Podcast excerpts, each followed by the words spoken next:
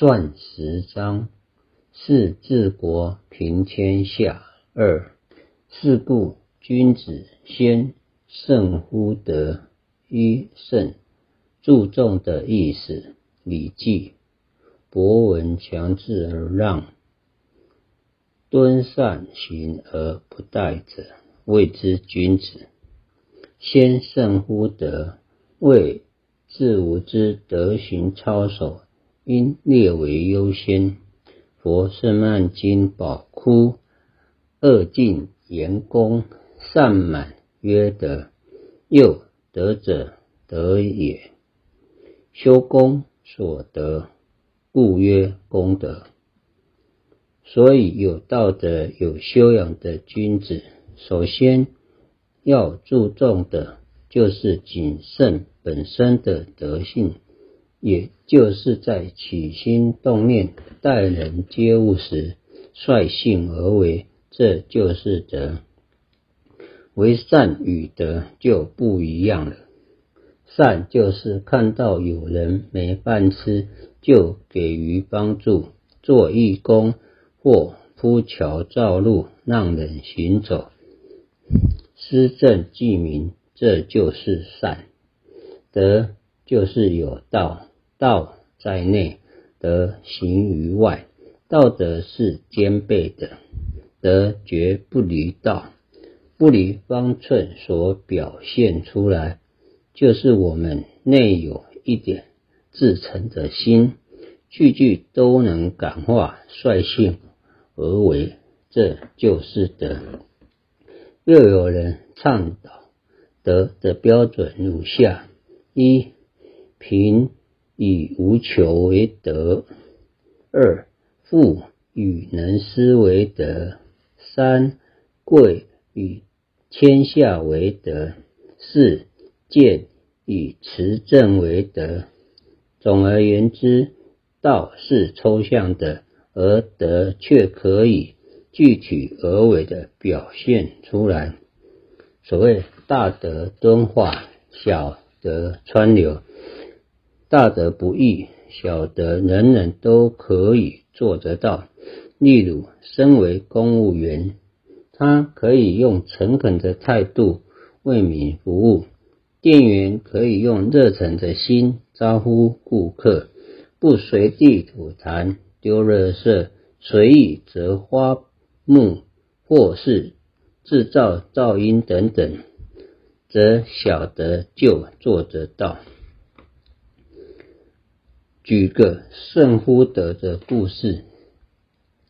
常闻天有好生之德，由于不忍加害，所以我们要上体天意，而且习物命，仁慈一发，锐气冲天，故吉人自有天相。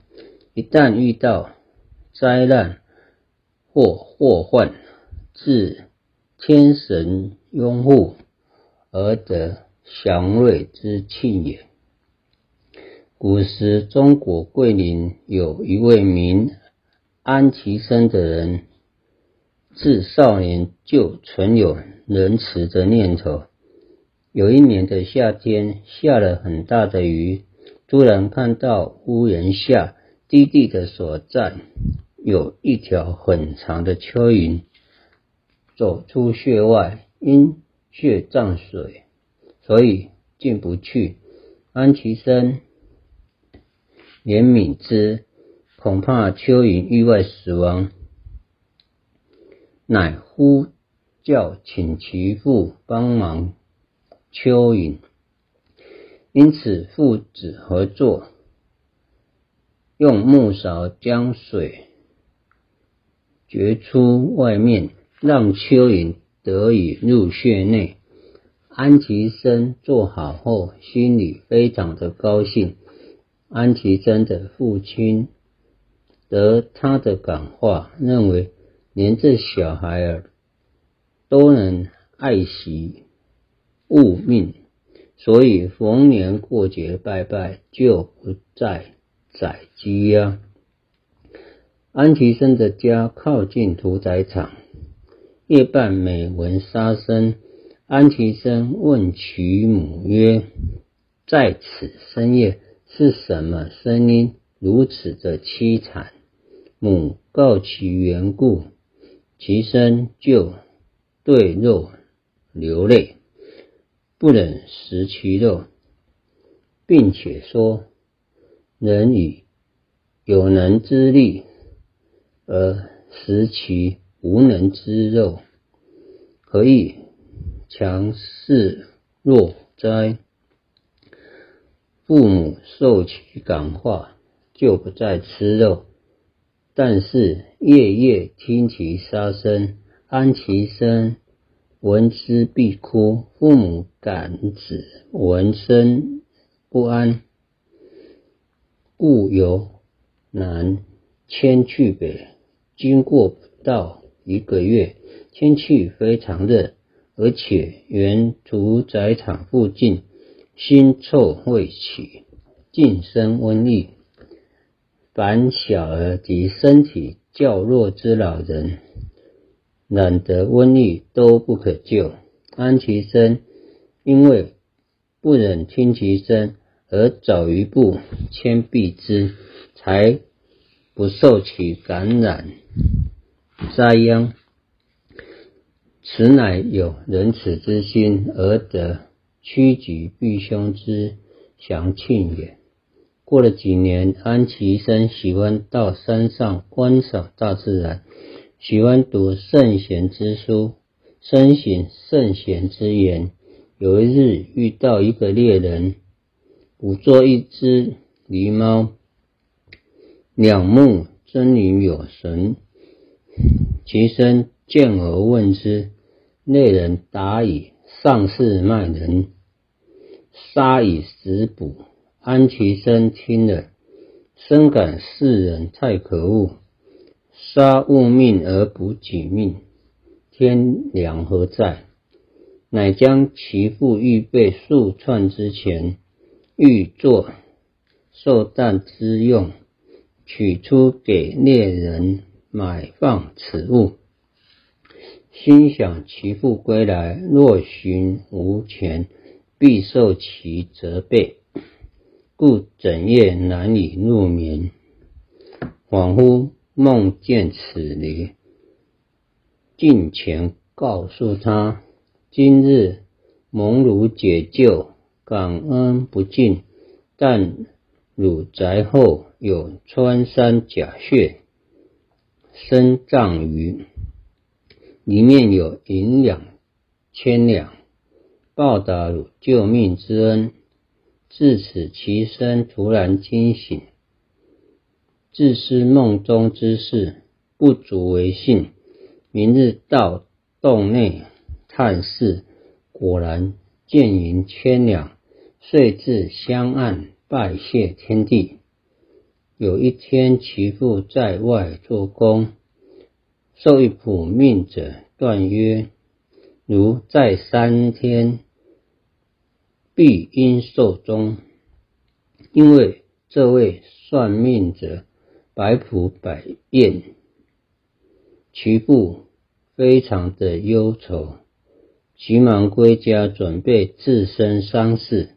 是夜又蒙神指示曰：“如子救吾之命。”禀奏玉帝，玉帝嘉许，孺子仁慈放生，故言如受一计。其父不知其子救物之故，乃问其子，果然有救狸猫一桩的好事，故有此善报也。所以有道德、有修养的君子。首先要注意的就是谨慎本身的仁慈德行。刚才说的仁慈者得白银千两而言复受一计，可谓安其身，仁德感天，而得到如此迅速的善报。故我们时时培养仁德的心怀。举步常看从矣，莫轻易杀生害命。早日戒杀，清口如素，在世能蒙上天的眷顾而得到平安幸福，加以行功立德，待功果圆满，定能脱离轮回。有有德持有人，有人持有土，有土持有财，有财持有用。一德就是明德之意；二有德指言行合乎中庸之道；三有人即得到民心；四有土。指保有国土；五有财，指经济富裕；六有用，可造福百姓，建设国家。我们有此种德，处处有忠恕之道。想想自己，也能想想别人，这样才会得到民心的支持及。拥护爱戴，才能保有土地的完整。有了土地的存在，才能耕作谷物，市农工商才能生产，使经济繁荣。渔夫有了财源，就可发挥利用，来替百姓建设想运用。德者本也，财者。莫也，德者本也。真正对道能悟出来的，他是悟出德。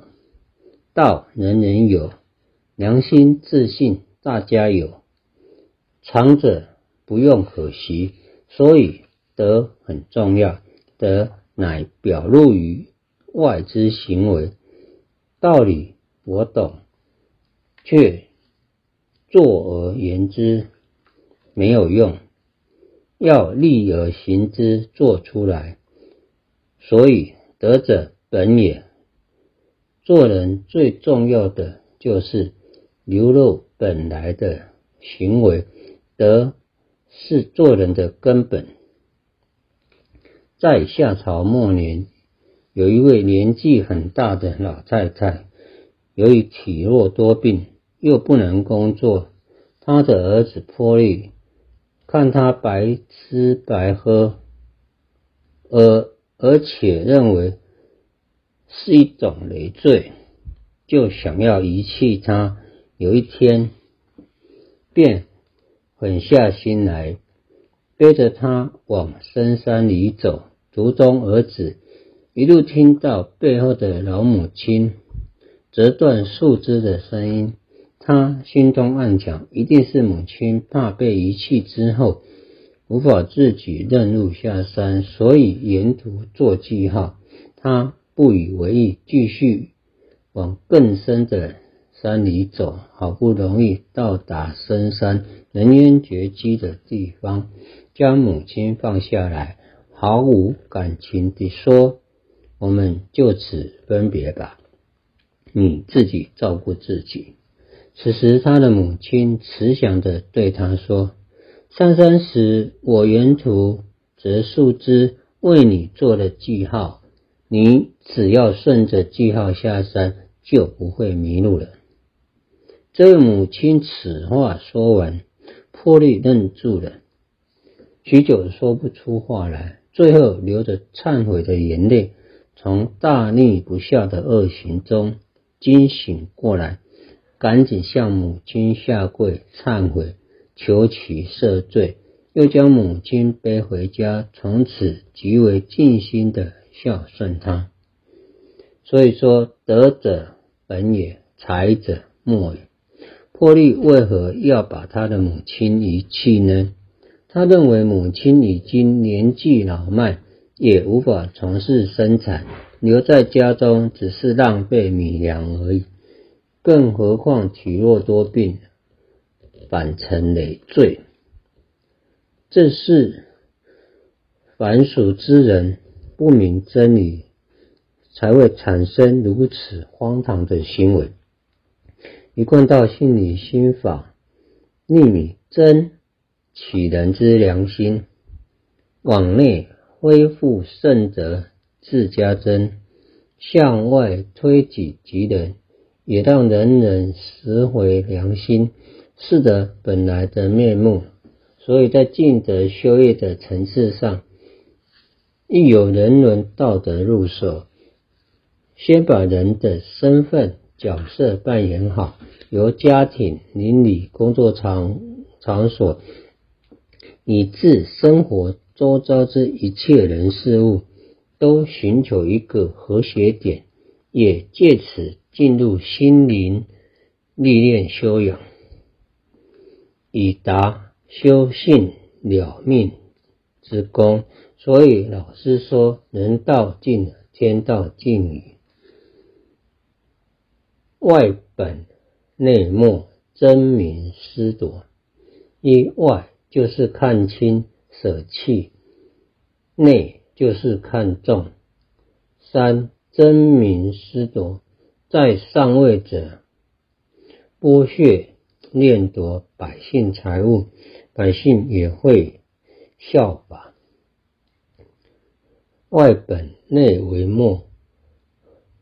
对外来守根本，对内置之度外。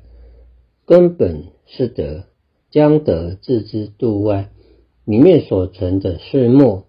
如果里面看到的都是钱，晚上所想到的都是钱，这样所说的就是外本内末，意思是将德置之度外，没关系。而将钱置之度外，很危险，则真名失夺。因此，道德是国家的根本，财货是身外短暂、失没的事。如果看清最根本的道德，而注重私末者有形财货，也就是在上位的人看钱财如此之重，则上行下效，百姓也来争财夺利，社会就乱了。所以称之真名私夺。道德与智慧才是真正的财产。而外在的财货是有形的、短暂的。若舍本求末，将道德与智慧当作身外物，上位者与民相争财力，人民也跟着你争我斗，社会就会大乱。是故，聚财则民散。财散则民聚。如果将财货聚集在一个人身上时，则失去众人的心，遭众人背弃远离。财散则民聚，在上位者如果能够分散财货给天下众生，就会得天下人的心。因为百姓生活富裕，就会聚集在你的国土上，忠诚效劳你。是故言背而出者，亦背而入。一背为背，不合正理。背出背入，这是天地循环的定理。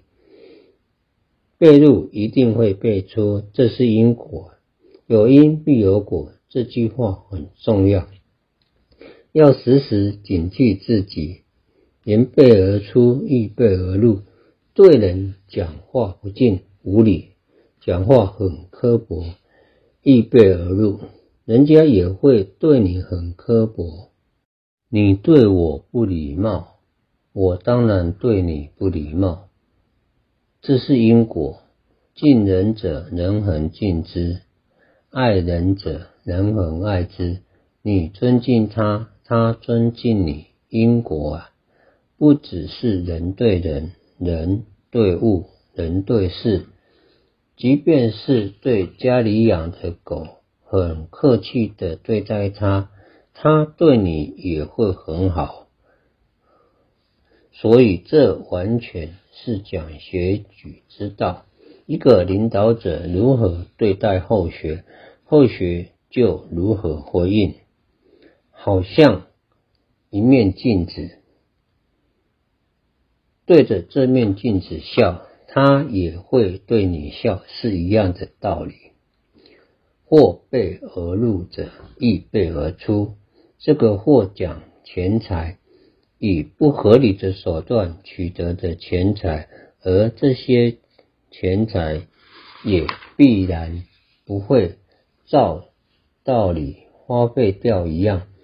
君子爱财，取之有道。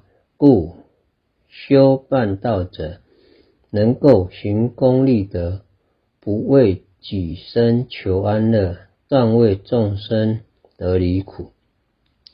犹记得九二一大地震发生时，各宗教团体、慈善机构、社会大众，我们一贯道的弟子更不落人后，不分你我，大家同心协力，迅速的展开救援工作，有钱出钱，有力出力，在各灾区建立很多救援站。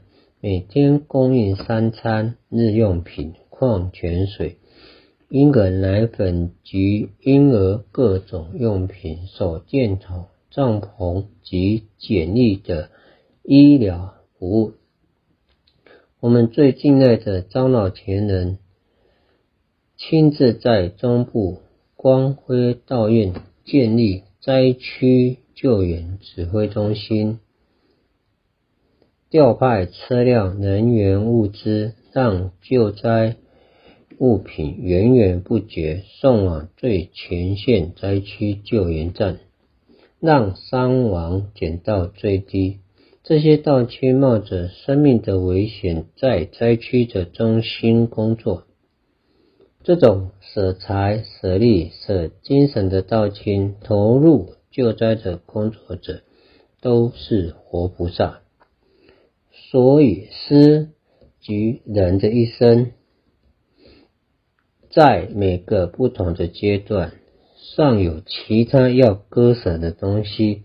到底人生有什么值得抓住不放的？是金钱？是名声、权位、爱情吗？像那一次九二一大地震，有的人只穿一条。内裤就跑出来，一切家当瞬间化为乌有。儿子、太太、父母，一刹那间生离死别。所以人生中到底有什么值得抓住不放的呢？人生是这么的无常，财富、权势、爱情，都是生不带来、死不带去之物。然而，真正看得开的、不受羁绊的人却少之又少。人生必须练就一些潇洒豁达的功夫。若始终固执老我，又怎么有新的获得呢？一般人内心常很迷乱，因为太久没有来听道理，心灵。之窗被世俗的事物、愚痴的老我或肉体的邪情私欲所捆绑、缠绕，以致对于许多人事物挥之不去、舍之不下。其实生命中只有一件宝物，绝不可舍。那就是人人自有的天理、良心、本性。